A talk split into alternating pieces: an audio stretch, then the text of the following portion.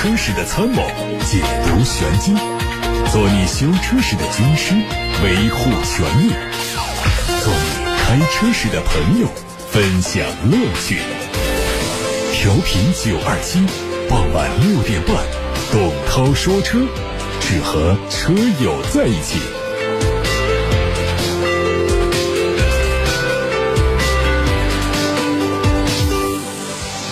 各位好，我是董涛。看新闻，十一月十二号，日本东京股市收盘之后，日产汽车发布了最新的财报，公司的营业利润同比大幅下滑了百分之七十。同时，日产还把二零一九财年的全年利润预期下调到十一年来的最低水平。根据财报，七月份到九月份的二零一九财年第二财季当中，日产在全球的销量下降了百分之七点五。只有一百二十七万辆，公司的营业利润三百亿日元，约合人民币十九亿元，相比上年同期下滑了百分之七十，而且大幅度低于此前的市场预期。同时，是日产还把今年全年的营业利润下调了百分之三十五，来到了一千五百亿日元，约合人民币是九十六亿元，创下了十一年以来的最低水平。十一月十二号，工信部发布了电动汽车动力蓄电池系统热扩散成员保护测试规范的通知。这是一个试行版本，从二零一九年十一月十二号起，企业可以自愿进行测试，在新车公告申报的时候，提交第三方检测机构出具的检测报告。在这份规范当中，对触发电池热失控的判定做了充分的说明，同时失控检测标准也给出了规范。电车会以及相关的媒体从工信部相关人士处了解到，虽然目前这个规范并不是新车公告申报流程当中的必检项目，但是热扩散实验在进入国标之前，它是一个过渡的方案。因众泰汽车的资金链危机牵扯到了比克动力，继而又迅速的蔓延到越来越多的 A 股公司，即荣百科技、当升科技、科板。公司航可科技也加入到了计提坏账准备的阵营当中。航可科技最近发布公告说，公司对深圳比克动力电池有限公司、郑州比克电池有限公司的应收账款余额约一点零六亿元。鉴于当前存在的回款风险，公司目前已经对该部分应收账款补充计提坏账准备了两千二百二十万元。补充计提之后，相关坏账准备为三千四百二十一万元。日前，本田汽车已经正式加入到自动驾驶汽车安全联盟当中，从而加强和其他企业的合作，深入开发自动驾驶技术，以获得安全可靠的运输解决方案。目前，包括丰田、通用、戴姆勒在内的多家企业都已经加入到这个联盟当中。本田研发有限公司总裁兼代表董事三边敏宏表示，本田在自动驾驶技术方面有很大的潜力，加入这个联盟有助于它实现自动驾驶目标。这个联盟成员正在为 L 四和 L 五级自动驾驶系统开发一系列的安全原则。陆续有国内特斯拉车主收到了最新的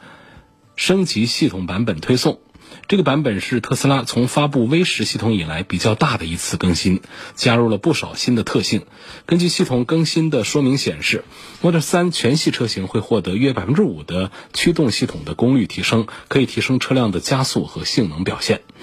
在最新版本的系统当中，特斯拉改进了驾驶视觉画面，能够让安装自动驾驶3.0硬件的车辆实现识别动物和交通隔离墩的能力。另外，还加入了停止模式的选项，这个模式可以让特斯拉实现全速段的动能回收，并且在车辆停止的时候自动启动自动刹车的功能。它能够让特斯拉车辆实现单踏板的控制。此外，车机系统还加入了自动导航、按时出发等性能。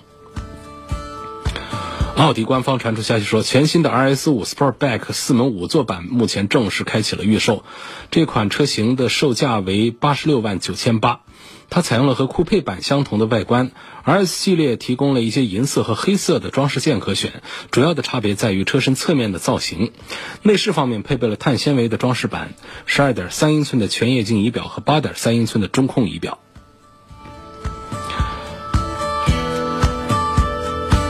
外面报道说，最近海马汽车披露了它的产销数据，显示十月份公司的新车销售量为一千二百六十七辆，同比下滑了百分之六十七。一至十月累计销售新车两点三万辆，同比下滑了百分之六十一。十月份单月的销量创下了今年以来的新低。具体来说，售出的一千二百六十七辆当中，有一千二百六十五辆是 SUV，基本乘用车只有两辆，MPV 车型则是零分。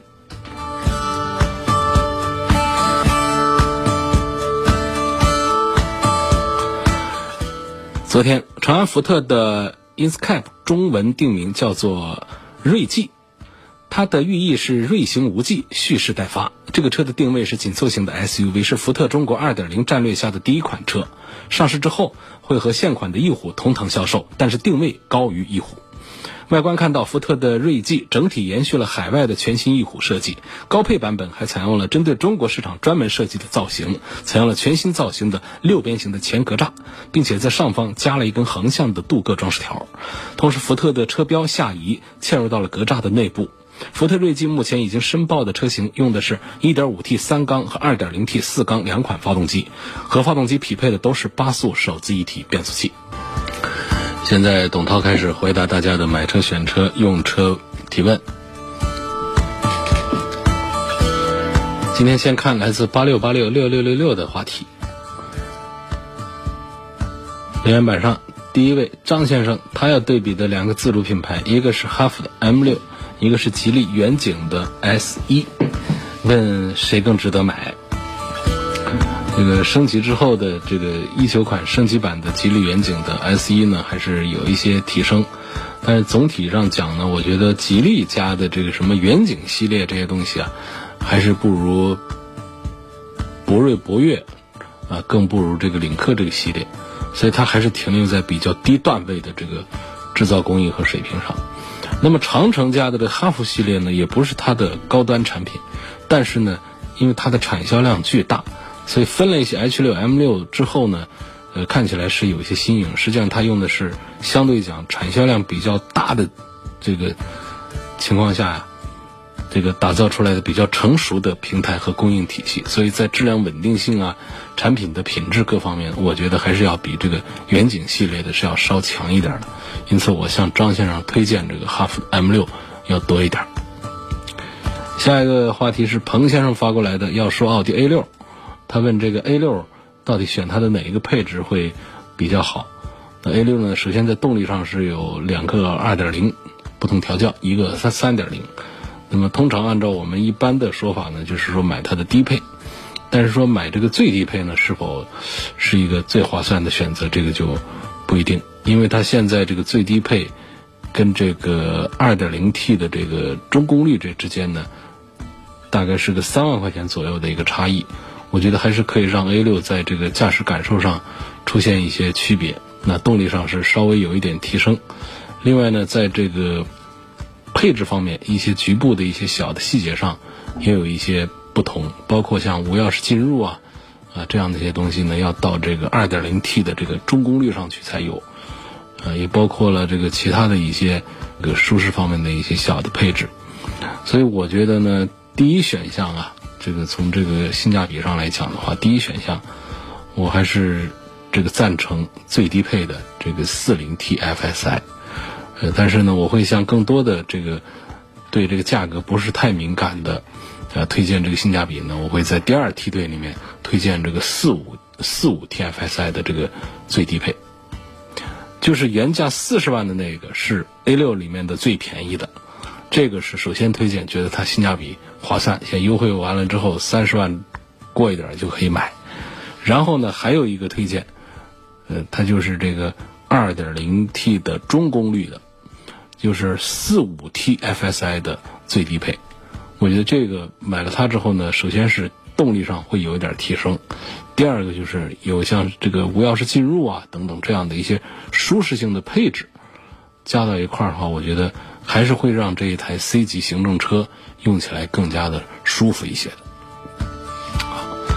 下一个问题是万先生发过来的，他要对比的是凯迪拉克的 CT 六跟这个捷豹的 XFL，实际上呢，这个 CT 六啊，从尺寸规格上讲呢，它是这个 D 级大车了，因为它的车长超过了五米二。那我们来到了奥迪的 A 八，嗯，这个宝马的七系和奔驰的 S 上，会发现它们有一个共同的特点，就是它们的车长一定不能低于五米二，几乎五米二不成文的规矩，成了一个 D 级车的一个车长的一个起步的标杆。那五米二，低于五米二的，差不多就进入 C 级车的阵营。比方说奥迪 A 六，呃，宝马的五系和奔驰的 E 级，不约而同的都是五米零几的车长。你看，这明显中间会有这么一个有一个二十公分的一个车长的一个差异，来把这个 C 级车和 D 级车把它给区分开来。那么凯迪拉克 CT 六呢，它是一个奇怪的一个现象，就是它已经到了将近五米二，它又没到五米二。所以在更多的情况下呢，很多人还是把这个 CT 六啊，把它放到和奥迪 A 六啊，跟宝马的五系、奔驰的 E 级放到一起，是算作 C 级车，稍微对它是有点冤枉。实际上你是按照这个，尤其是像看到它的这个三米一的这个轴距来说的话，你把它丢到这个 D 级车里面去，实际也是不算毛病，没问题。但一个是它尺寸确实是比刚才说的那些标准的 D 级大车要短一丁点儿。另外呢，就是它价格实在是太便宜，知道它现在优惠完了多少钱？最低配的优惠完了就应该不到三十万就能买得到最低配的，这很难想象，所以这个性价比真的是非常好。那么捷豹的 XFL 呢，这就无假如假包换，这个就没有争议的，就是 C 级车，就是和宝马五系跟奥迪 A 六是一个级别的产品，因为它是五米零几的一个车长啊，包括它的这个。轴距也就是三米一的这么一个整数。那么同样是我们说优惠完了，我们讲最低配的啊，同样都是三十万的价格，到底是买一个稍大一点的凯迪拉克的 CT 六啊，还是这个稍短一点的捷豹的 XFL 呢？我觉得这个，呃，我倾向于凯迪拉克 CT 六多一点。原因在于呢，首先就是凯迪拉克现在上的这个时速的变速箱，我觉得还是挺棒的。它也不是说那么的完美，还是有那种降档的时候，四十到三十公里的降档的时候，有一点点轻微的一点顿挫。这个时候其实让我们觉得还是稍微有一点点，嗯，扣他的分是因为有一点失望。就是你干嘛要做时速？你做好八速不就行了吗？做到时速，让人有更高的期待，会期待你像一个 CVT 一样的，完全是丝滑无缝。但是办不到，就算是到了时速起步的时候的有点懒懒懒惰，然后这个降档的时候有一点点顿挫，它还是有。但是好在呢，它的其他的这个档位啊和转速和时速的这个关系都处置的非常好。然后它在不到一百公里的时速的时候，就可以让变速箱升到十速十档上面去。所以它这个中间的这个齿比的密度也都安排的非常的合理。总之呢，是一个可以得高分的一个时速变速箱。那么这么高的变速箱，啊，再加上这个这个两百七十这个多匹马力的四缸的发动机，呃，那么跟这个捷豹的两百匹马力八速手自一体的这一套体系来比较的话，我们会觉得凯迪拉克 CT 六啊，在硬件实力上好像是要占一点优势的。而另外一点呢，我们就讲这个。要要吐槽的就是捷豹的 XFL 这个奇瑞捷豹路虎，这工厂生产出来，它确实是在车里的味道以及车里的这种硬塑料板子这个事儿上，我觉得是犯下了一个巨大的错误。你无论如何，你不应该在面对 C 级车用户的时候，你还在你很多看得见摸得着地方用大量的塑料板子，而这一点呢，到了凯迪拉克 CT 六上的情况就要好一些，所以。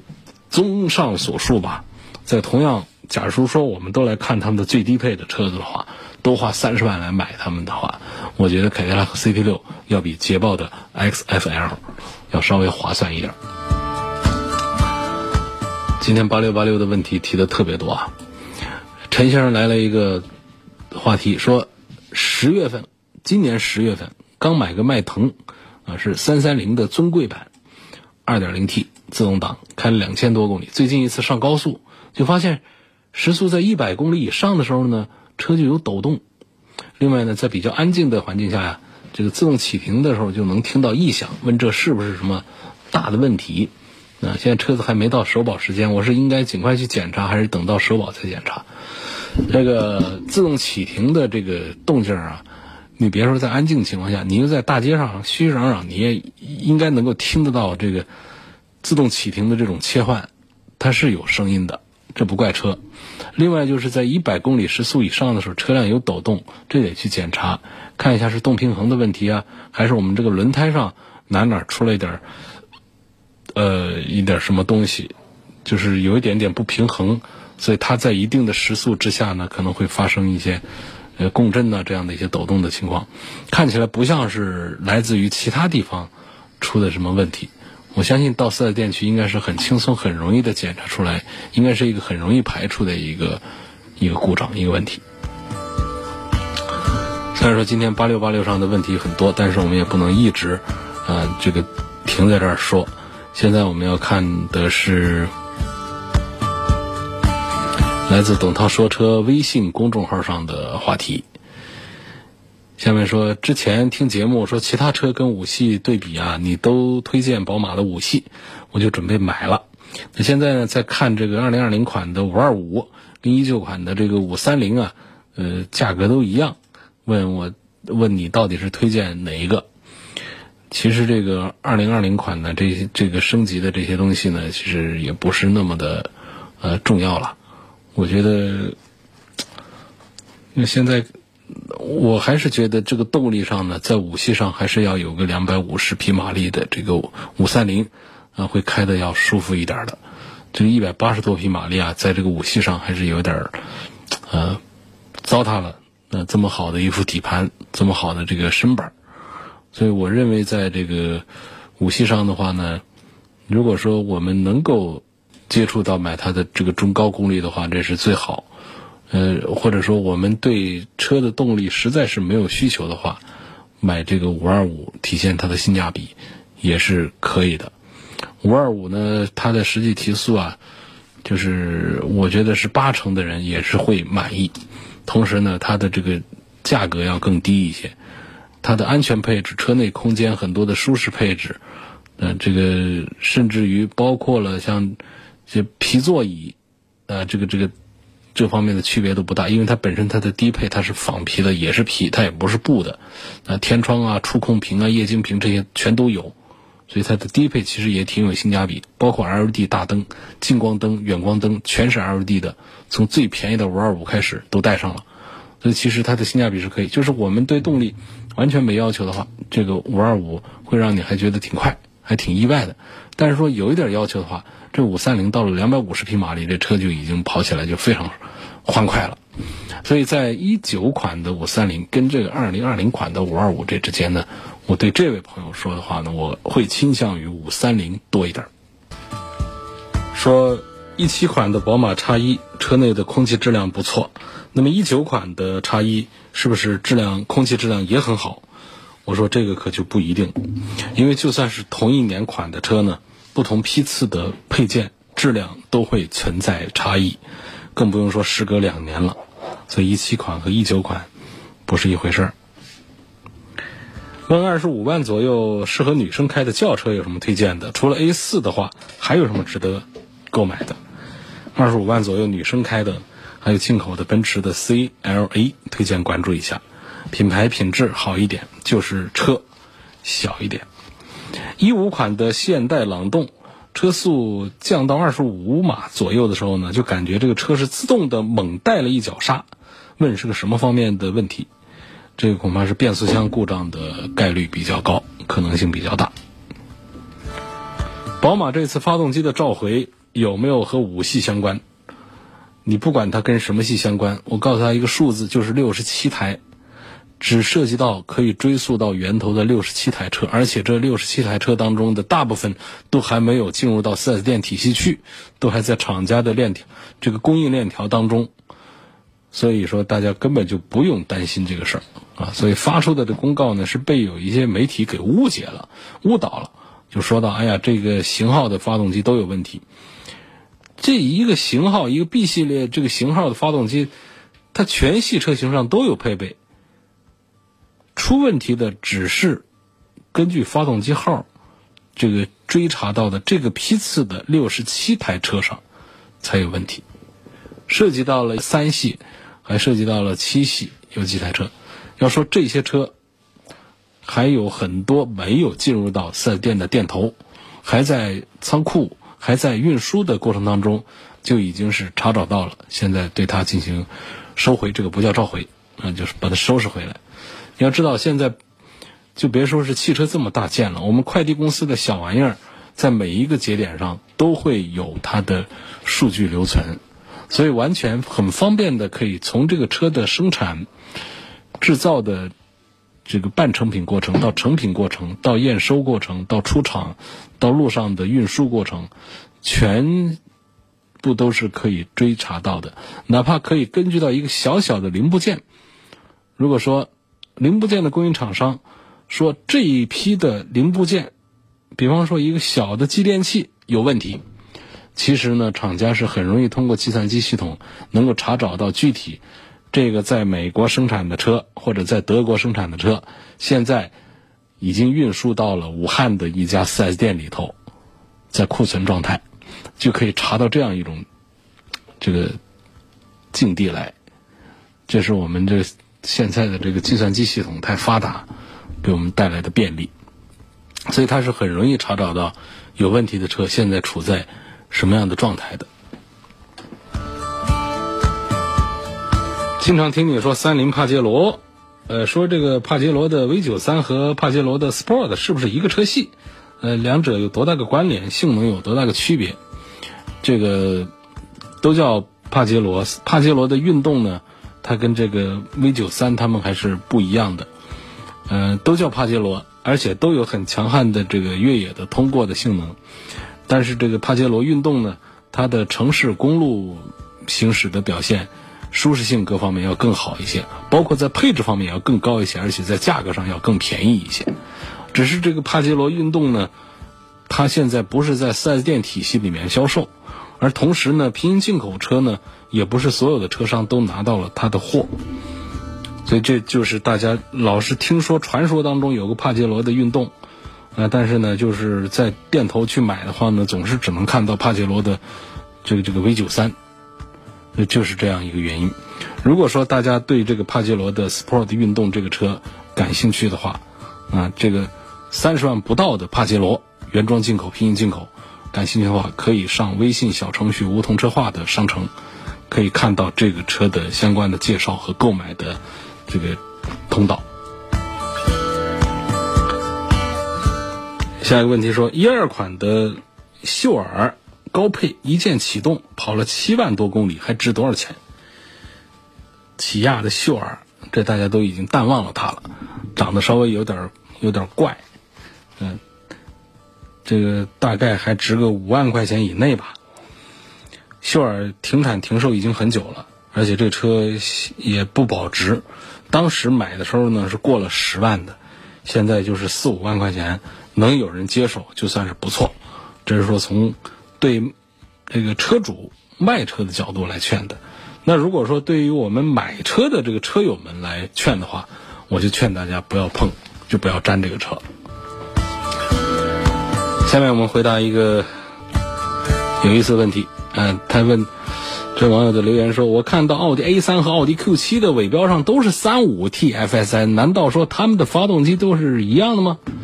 你眼眼睛应该是没看清楚啊，这 Q 七上是。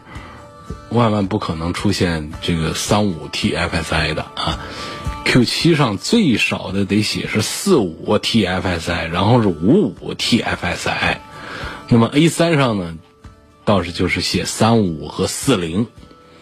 好，这就涉及到了一个奥迪车的一个命名规则问题。其实早期的这个奥迪，就最早啊，就是大众家呀，干了一个坏事儿。原来啊，大家看起来就很明白，就记得老奥迪上一写 1.8T，那就知道这排量是1.8的涡轮增压的机器啊。然后2.4，这是排量2.4。呃，在大众体系的车上也是就很清楚的写1.6就是1.6的朗逸，写2.0就是2.0朗逸。可是不知道是谁出了一个馊主意，这大众呢，包括奥迪全系列的改了个命名规则，它以这个。动力的系数来取一些值，来标定这个车的这个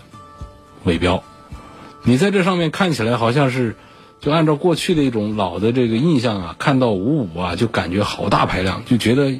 这是不是一个五点五的这个动力？实际上它就是个三点零。包括你看到四五，你会觉得这是个四点五的排量啊，这其实这是一个二点零，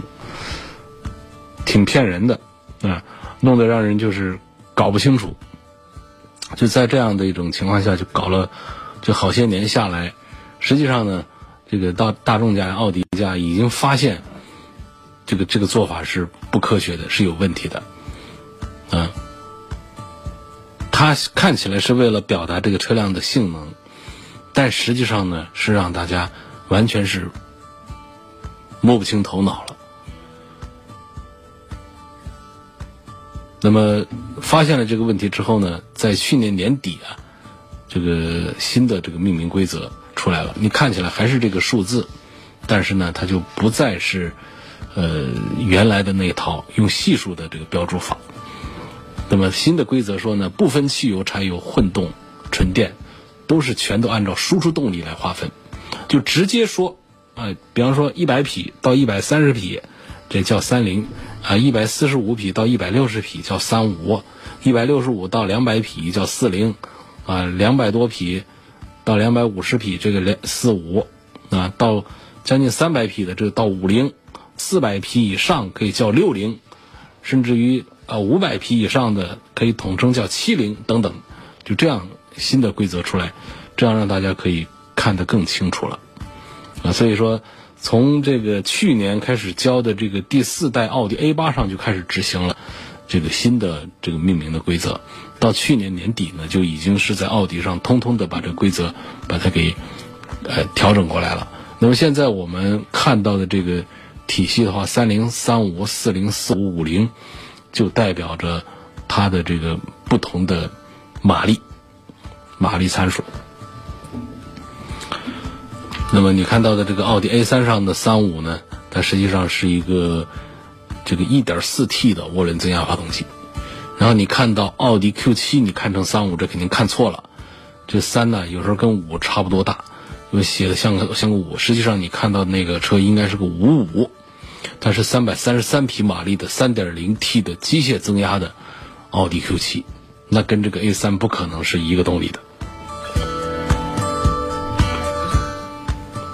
下面希望从质量三大件小毛病方面，呃，对比一下起亚的新智跑和这个起亚的 KX 五。新智跑其实就是老智跑，就是在老智跑基础上换了一个壳，这不是一件划得来的事儿，是吧？呃，应该讲升级的话，还是 KX 五。那么在 KX 五上呢，这三大件的对比当中呢，我建议买它最低配的，就是它的二点零的配六 AT 的。二点零自然吸气的，我觉得这个是靠谱的，因为它到了一点六 T 上面去了，发动机倒是没毛病，它后面跟了一个双离合变速箱，这个现代汽车集团的双离合变速箱也是干式的，也做的不咋地，所以我就不推荐它了。问二零一三年的标致三零七 Cross 版的手动挡车况良好，现在能卖多少钱？标致三零零八 SUV 二零一九版的一点六 T 值得买吗？呃，一三年的这个三零七手动挡卖个五万块钱左右是差不多的。然后三零零八呢，可靠性一般，呃，但是这不重要，重要的是它的技术和平台有点旧，而且价格不算便宜，而且销量已经逼近停产，所以呢，这个不推荐了吧。二手的自由光2.4升排量的四驱专业版，一七年六月份上户，跑了四万六千公里，现在值多少钱？跟一九款的新指南者比，哎，跟一九款的新车指南者比，买哪一个性价比好？这个自由光，自由光九 AT 变速箱出毛病的很多，真多，所以它这个车呢也不保值，嗯。买的时候二十多万，现在估计就二手的值个一七年六月份的车啊，买的时候二十几万，现在估计就二手的值个十五万左右吧。对，就这样。指南者呢也不建议买。广汽菲亚特的这个七速的干式双离合变速箱的质量真是让人不放心。想给老婆买辆车，作为三十岁的生日礼物，看中了大众的 CC，不知道选哪一款好。我觉得一汽大众 CC 的这个这个颜值确实是非常好啊，非常高。那么它有一个版叫魅颜版，魅力的魅。颜值的颜魅颜版，我觉得还是比较适合作为太太的生日礼物的。那么这一款呢，它比最低配的只贵这个一万多块钱，但是呢，它多了好几样很适合女士的配置，比如说导航啊，嗯，我们很多这个男士开车不喜欢用导航，自己都脑袋里面就是导航，自己记得路。但是我们好多女生啊，平时不爱出门，出去都对导航的依赖度很高。嗯，导航、倒车影像。啊，我们女生啊，这确实是很喜欢倒车影像这个配置的，自动泊车，啊，感应后备箱，无钥匙进入，呃，等等这些配置，它就你想一万多块钱这些东西，你就到市场上去买来装，是不是也得这么多钱？所以我是觉得，包括另外还有真皮座椅，还多一颗膝盖这儿的安全气囊等等，就把这些配置都算上之后，我觉得是超过一万块钱的。采购成本都超过，成本都超过一万块钱，而这一款呢，它比最低配多这么多配置，还只贵一万多块钱。我觉得这个这个叫魅颜版，魅力的魅，颜值的颜，似乎是比较划得来的。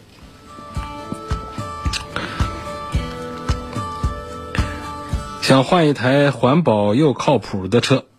宝马三系、凯美瑞、亚洲龙、雅阁。哪个车车内更环保健康？这车我都开过。呃，其实对于大家谁的味道更大呢？我倒没有明显的印象。我倒是对亚洲龙的味道比较轻，还有点印象。而且丰田的质量，嗯，那是没得话说，所以应该是比较符合这位朋友的需求。问卡罗拉家用怎么样？多少可以落地？应该选哪个配置？卡罗拉没有不作为家用的，最便宜的十一万多，加上购置税、保险合一块儿，一起一万多，十二万多下地，适合你。林肯的 MKZ，奔驰的 C 两百 L 怎么选？我是女生，而且是新手，看中了 C 两百 L。我爸觉得 MKZ 比较稳定，比较安全，希望能对比一下。就你你你爸。其实是没太为你着想啊，MKZ 比较适合你爸开，但是不适合你开啊。这个女生的话呢，还是奔驰的 C 级颜值高多了。那么除了颜值之外，其他的方面似乎其实也不大重要，是不是？所以我向这位朋友推荐奔驰的 C 级。